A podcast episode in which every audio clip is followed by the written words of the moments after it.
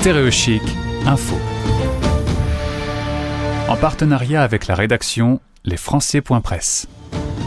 Huit mois après le début des opérations euh, militaires euh, des Russes sur le sol ukrainien, le ton monte à nouveau. Il est donc temps pour nous de faire un crochet sur Moscou pour retrouver Franck Ferrari, conseiller des Français de l'étranger qui, depuis euh, la capitale russe, va pouvoir répondre à mes questions. Bonjour Franck. Bonjour, bonjour. Merci d'être avec nous aujourd'hui. C'est vrai qu'on a déjà eu l'occasion d'échanger ensemble, notamment sur les Français.press et sur l'antenne de la radio des Français dans le monde. Un petit point sur l'ambiance euh, à Moscou. C'est vrai que ces dernières heures depuis la déclaration de Poutine, la tension est perceptible. Euh, oui, tout à fait. Oui, je ne vais, vais, pas le cacher.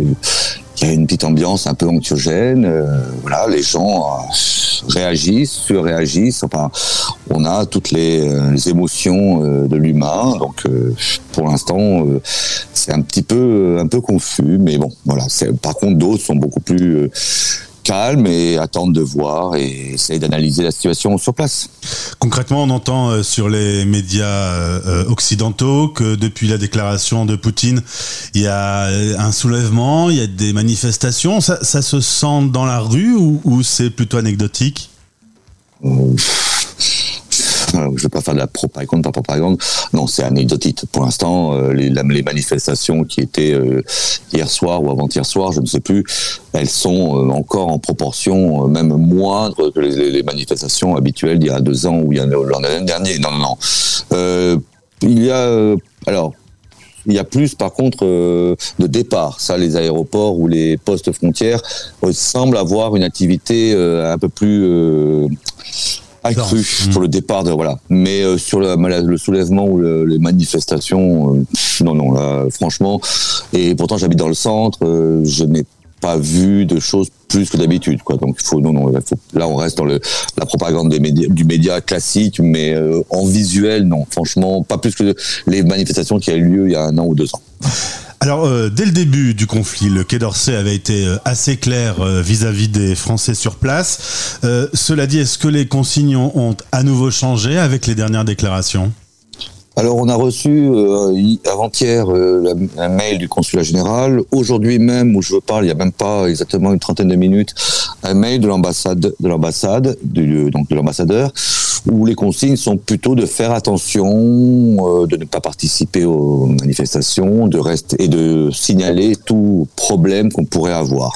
Donc pour l'instant, on est dans la phase, je dirais, attention. Voilà. C'est euh, de donc euh, on a encore une marge de manœuvre avant de l'évacuation ou plus, enfin ou moins, mais on est encore pour l'instant dans l'attention. Je disais, ça fait huit mois que ça a commencé. En effet, il y a des moments un peu plus calmes, il y a des moments avec un peu de quasiment de répit, mais euh, on peut dire que ces dernières semaines, euh, les revers militaires ont tendance à avoir euh, tendu l'ambiance jusqu'à cette déclaration de Poutine. C'est quoi le sentiment des Français sur place, ceux qui ont décidé de rester? Ils se disent bon ben, on, on, poursuit notre activité, parce que forcément, ça veut dire travailler, vivre, avoir une vie sociale. On, on peut pas tout laisser comme ça facilement. Alors c'est là c'est un petit peu justement là cette, nouveauté on va dire de ce qui s'est passé il y a deux jours la mobilisation partielle. C'est que un le décret est un petit peu flou et euh, alors le français je dirais qui est expat qui est 100% français qui travaille ça ne le touche pas plus que ça si ce n'est par des connaissances. Euh, euh, ce décret touche les binationaux. Ceux alors ceux par exemple les femmes qui sont mariées à des hommes russes et qui sont euh, mobilisables ou qui sont dans des catégories. Et donc là, forcément, eh ben, sans rentrer dans la panique, panique à bord, il y a des mesures à prendre, des décisions à prendre. Euh, donc sans juger personne, c'est vrai que là, depuis deux jours, euh, des départs on voit des départs qui n'étaient pas avant ou qui sont envisageables. Donc là, vraiment, on est à une autre, encore une autre tournure. Là, ça touche même les binationaux. Euh, les hommes, par exemple franco-russes, ne, savent pas encore très bien s'ils rentrent dans une catégorie ou pas. Donc là, c'est vrai, c'est une nouvelle perspective, je dirais, de réflexion. Voilà, c'est encore. Euh, donc on en parle, on en discute, on essaie de comprendre. Certains euh, ne cherchent pas à comprendre, euh, juste ils sont dans l'émotion et on décide de partir.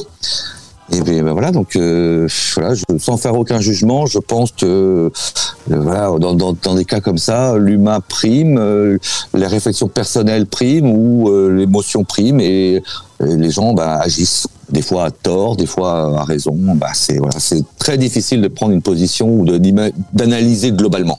On peut dire que l'appel à mobilisation partielle a tendance à être entré un peu plus au cœur des, des habitants de Moscou. D'un coup, ça devient euh, perceptible. Voilà, on se dit qu'on peut y aller. Quoi. Là, c'est du, là, c'est le réel. Là, on touche le réel. Là, c'est avant, je, je ne sais pas que c'était pas irréel, mais vous comprenez. Enfin, ça se passe à quelques kilomètres. Quand on est franco-russe, quand on travaille, on lit les news, on a des idées, on a des opinions. On peut être archi contre ou de votre d'autres. Mais là, ça peut toucher carrément le réel. Les enfants, par exemple, aussi, qui ont 17, 18, 19 ans, 20 ans, qui sont franco-russes, qui ont double passeport. Qu'est-ce qu'on fait? Mhm. Euh, c'est vite de, poser la question, vous avez compris la réponse. Il faut donc euh, les faire partir. Euh, c'est donc voilà, c'est toute une réflexion qui est globale, qui est personnelle, et pour l'instant, ça part dans tous les sens. Alors, Franck, cette interview se fait pendant une pause à l'école. J'entendais les enfants tout à l'heure. c'est vrai que le quotidien, depuis ces huit mois, il est là pour tout le monde. Chacun continue sa vie.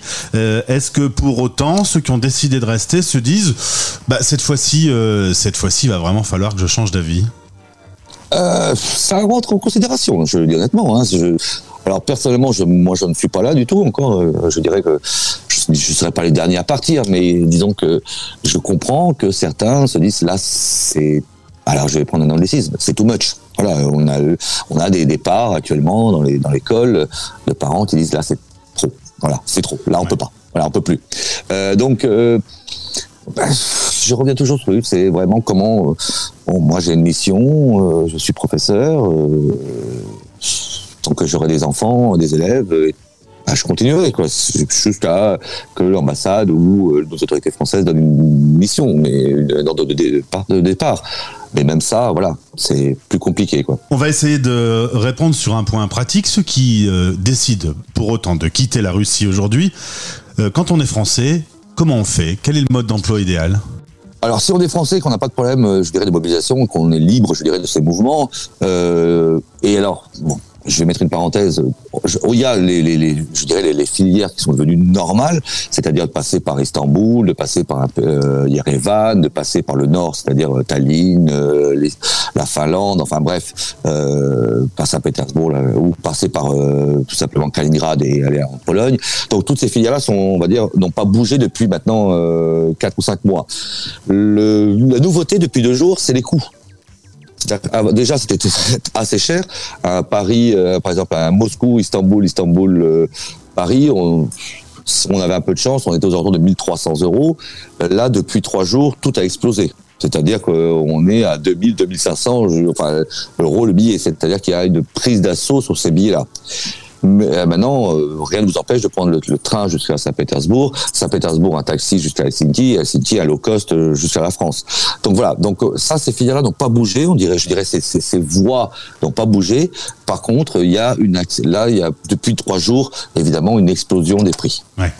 Il y a un isolement de la Russie sur la scène internationale. Est-ce que concrètement, dans votre vie de tous les jours, vous sentez qu'il y a des choses qui se coupent avec l'Occident, Facebook, Instagram, WhatsApp, il y a des choses qu'on ne peut plus faire, des médias qu'on ne reçoit plus Est-ce qu'on sent que le pays se renferme?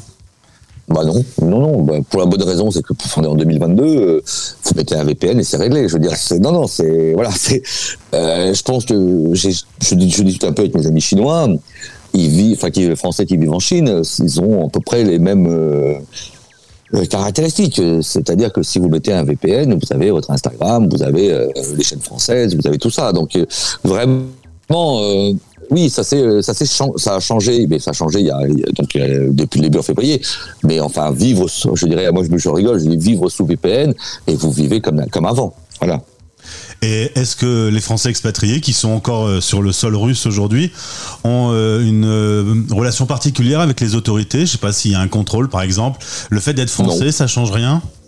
Non, c'est le contrôle qu'il peut avoir, c'est un contrôle par rapport au type de visa. Alors, si vous avez un visa de travail, vous avez un contrôle tous les trois ans pour le renouveler ou tous les ans pour le renouveler. Euh, ceux qui ont une carte de résident euh, tous les ans, mais c'était avant aussi. C'était en gros, comme c'est une carte de résidence et vous devez avoir un nombre de jours suffisant pour justifier votre résidence. Donc euh, tous les ans, vous vous, enregistrez. Et ceux qui ont la double nationalité n'ont aucun contrôle. Donc voilà, rien de plus, rien de moins que l'administratif habituel de, de, la Russie d'avant le 24 février. Quoi. Voilà. Affaire à suivre euh, clairement à la date du jour. On, on sent que bah, les choses vont continuer à évoluer. On sera donc sans doute Mhm. amené, euh, Franck, à, à se retrouver sur cette antenne. C'est avec un plaisir toujours. Merci, au revoir. Retrouvez ce podcast sur stereochic.fr et sur lesfrançais.press.